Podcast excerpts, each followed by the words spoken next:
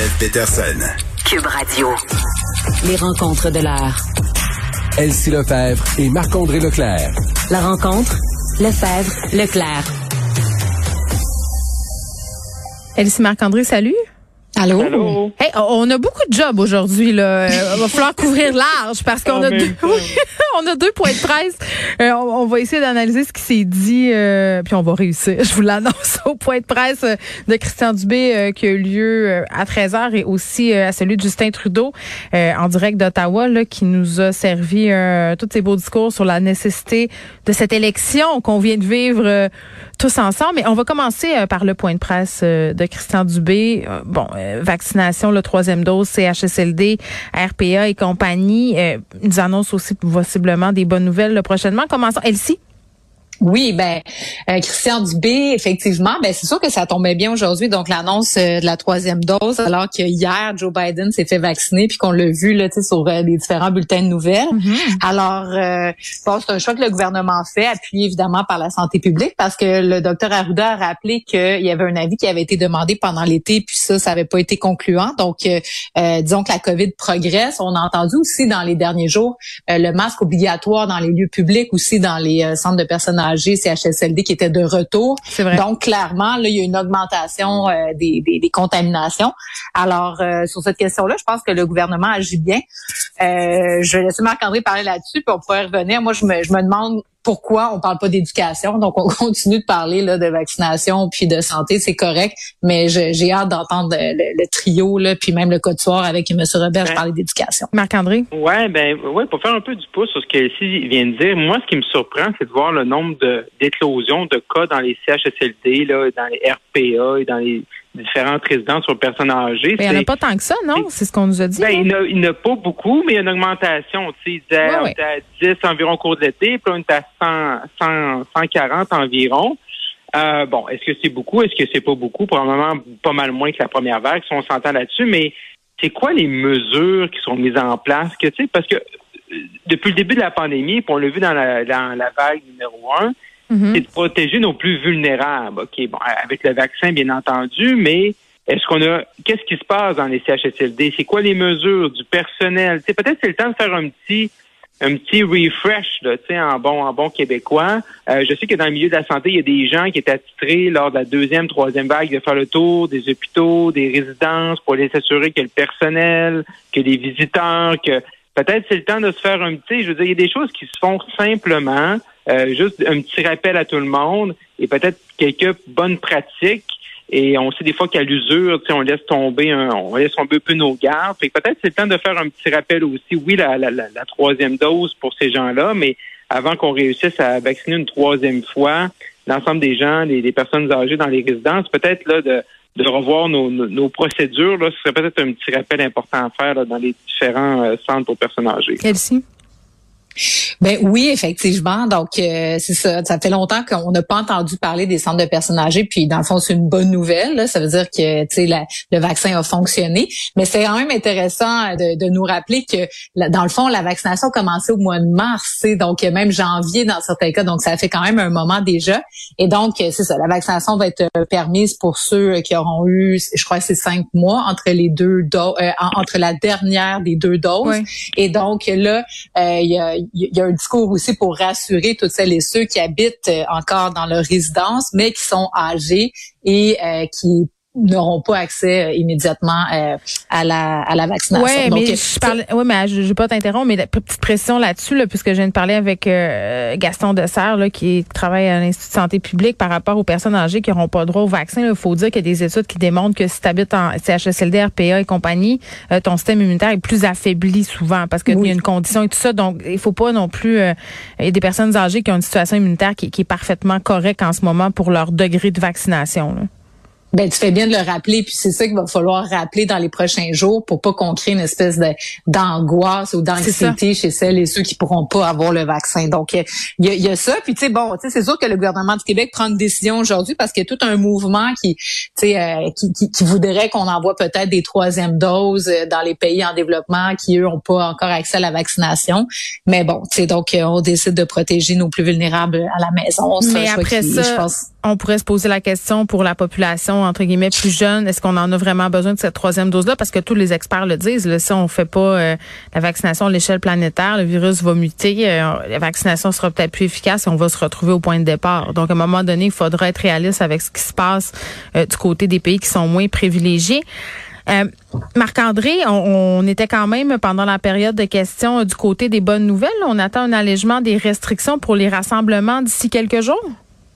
Oui, ben c'est ça. On, attend des, informations. On a senti Monsieur euh, Monsieur Arruda, Monsieur Dubé. Donc une, on sent que c'est une, à l'interne ils en parlent mm. et peut-être on verra un peu un peu ce qui se passe. Je pense que c'est sûr que tout le débat des derniers jours par rapport au nombre de, partisans, encore une fois, comme le printemps dernier lors des euh, séries éliminatoires. C'est tellement important. Combien de personnes au euh, sport? C'est le sport national. Donc, est-ce qu'on met euh, le présentement, c'est un tiers? Est-ce qu'on monte à 50% Mais moi, j'ai tout le temps pensé que dans ces dans cette décision-là, le gouvernement devrait toujours chercher une façon de valoriser la vaccination, donc de valoriser, exemple, le, passeport vaccinal. Donc, mm. si tu permets au Centre Bell d'être à 50, 75% de façon sécuritaire, c'est un grand espace, aux gens qui sont doublement vaccinés, adéquatement vaccinés, ben tu encourages, tu renforces ton message aux gens d'aller se faire vacciner. Ça peut être dans les ça peut être dans les spectacles aussi, dans le sport. Fait que moi, je, trouve toujours que c'est une façon de l'encourager. Et moi, je l'aurais même peut-être fait un petit peu plus tôt au printemps dernier. Pas parce que c'est canadien, pas parce que c'était la Coupe Stanley. Oui, c'était le fun, oui, c'était euphorique. Euh, mais quand même, c'est une façon, c'est une c'est une preuve tangible de montrer aux gens, parce que des fois, les gens, ben ok, je peux, je peux, je peux, je peux laisser faire le, peut-être le, restaurant ou le cinéma, mais plus tu élargis ça, plus tu montres l'importance du passeport vaccinal à plein de choses, mm. mais plus tu vas aller chercher différentes couches de la population qui sont peut-être restreints de recevoir leur première ou même d'aller chercher leur deuxième dose. Oui, bon, ce qu'il faut retenir de ce point de presse, là, troisième dose pour les personnes âgées qui vivent en résidence, euh, des allègements peut-être à venir, mais, il faut rester prudent. Puis on enjoignait aussi le personnel de la santé euh, pas encore vacciné à aller chercher cette première dose-là. Euh, il n'est pas trop tard. C'est ce que répétait Christian Dubé à plusieurs reprises. retour sur le point de presse de Justin Trudeau à Ottawa, aussi. Oui, bon, notre Justin, euh, ça faisait longtemps qu'on l'avait pas vu. Le nôtre. On a voté pour. on l'a. Donc, euh, bon, il a pris une semaine pour euh, brasser ses idées. On peut, bon, moi, je pense qu'il aurait dû sortir avant ça parce que, bon, c'est sûr que c'est un premier ministre élu, mais aussi on est en crise pandémique. Mais attends, mais gérer aussi les otages politiques. Je pense qu'il y a une grosse semaine, Justin. Ouais, effectivement, tu touches un point, mais reste que on est en urgence sanitaire. ça, explose en, en, Alberta. Tu sais, on demande l'aide fédérale au Québec. Euh, bon, euh, reste que la situation là, tu sais, avec les, les, les, les, hôpitaux et tout ça, c'est pas sous contrôle non plus. C'était urgent d'aller en élection, donc tu sais, euh, une semaine d'absence, moi je trouve ça un peu spécial. Bref, le revoici, le revoilà. Euh, bon, il a commencé en nous disant que Chrystia Phelan allait poursuivre son rôle de vice-première ministre, euh, qu'elle allait hmm. euh, continuer d'occuper les fonctions qu'elle occupe. Donc ça, c'est pas une surprise, on s'y attendait, c'est en soi une bonne nouvelle. Et tout de suite, euh, a annoncé cinq mesures prioritaires en regard de la vaccination, donc des choses qu'il avait annoncées pendant les élections. Donc, la vaccination obligatoire pour les travailleurs fédéraux. Ensuite de ça, vaccination obligatoire pour prendre l'avion, le train, le bateau. Ensuite de ça, le milliard de dollars pour euh, envoyer aux provinces pour euh, le passeport vaccinal. Euh, ensuite, préparer une législation pour protéger les travailleurs de la santé qui seraient soumis à, des menaces ou des, des, choses comme ça. Puis, travailler sur le passeport vaccinal canadien, donc qui va nous permettre de voyager à l'étranger. Donc, ça, c'est cinq mesures. Mais moi, celle que j'attendais et que j'attends avec le plus d'impatience, donc peut-être pas le plus d'impatience, mais beaucoup d'impatience, c'est celle pour protéger contre les poursuites judiciaires les entreprises qui décideraient de rendre obligatoire euh, la vaccination pour leurs employés et pour les clients. Donc ça, c'est écrit noir sur blanc dans le programme électoral des libéraux. Et là, on n'a pas de nouvelles de cette mesure-là. Puis moi, c'est celle que c'est une des mesures que je pense avoir le plus d'impact parce que ça va rendre euh, ultimement la vaccination obligatoire pratiquement pour tout le monde parce que tu ne pourras pas aller travailler, tu ne pourras pas aller dans une entreprise, tu ne pourras pas aller au café, tu ne pourras pas aller comme nulle part. Donc c'est comme le rendre obligatoire implicitement. Et ça, il en a pas parlé. Ça doit être parce que les juristes peut-être trouvent ça trop compliqué.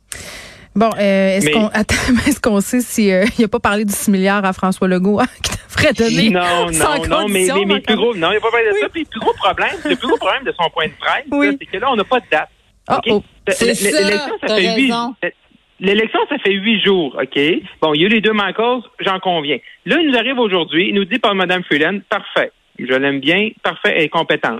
Mais là, il, il, il, nous met ses priorités, que vient de faire un excellent résumé sur ses priorités sur la COVID, mais pour ça, ça te prend un conseil des ministres, puis ça te prend un Parlement qui fonctionne, puis là, on n'a pas de date. On se fait dire que le, Conseil des ministres, ça va être en octobre. Et le retour de la Chambre, si je regarde mes notes, ça dit d'ici la fin de l'automne. Mais pourquoi si tard? Tout le monde se pose la question. là. Non, c'est ça. Il y, a, pas, justement, il n'y a pas de bonne réponse. Je veux dire, il a fait une élection que personne ne voulait. Là, ça fait une semaine et une journée. Là, il y a eu les deux cause, mais là, sont revenus. Good. On, on faut voir qu'on s'occupe de la Chine. On va s'en occuper tantôt. Là, on met ça de côté. Là, présentement, là, c'est, ça nous aurait pris la semaine prochaine un conseil des ministres. Tu leur donnes deux semaines pour réviser leur cartable puis mettre des duotangs, puis après ça, tu les amènes en chambre parce que toutes les priorités qu'elle-ci a nommées du premier ministre, il pourra pas les mettre de l'avant présentement. Il n'y a même pas de ministre de la Santé, on ne sait pas c'est qui.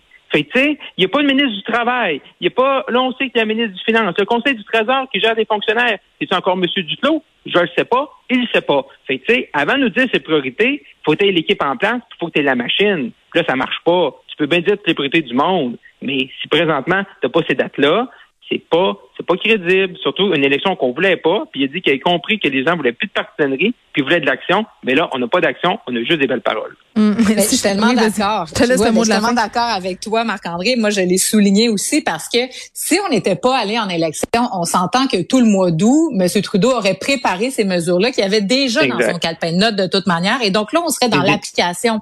Là, on est juste en train de nous répéter ce qu'on nous a dit il y a un mois et demi quand on a présenté sa plateforme électorale. Et on n'a pas alors que c'est là que ces mesures-là devraient être mises en place. Donc, c'est vraiment, c'est vraiment important parce que en Ontario, euh, Doug Ford a annoncé la vaccination obligatoire pour les fonctionnaires. Ici au Québec, on l'a pour euh, les travailleurs de la santé, ça s'en vient possiblement pour les travailleurs de l'éducation. Mais au fédéral, on est juste comme dans la pensée magique, dans les annonces. Et là, ça devient problématique. Et c'est là qu'on voit le problème d'être allé en élection là, de façon très, très concrète parce que ça retarde l'implantation des mesures qui vont nous protéger contre la soi-disant pandémie mondiale qui nous fait peur et pour laquelle on est allé en élection. Donc, c'est complètement euh, aberrant. Oui, bon, bonne chance à lui pour nous faire gober tout ça d'ici les prochains mois. Marc-André Elsie, on se retrouve demain. Merci. Oui, à, demain. Bye bye. Bye bye.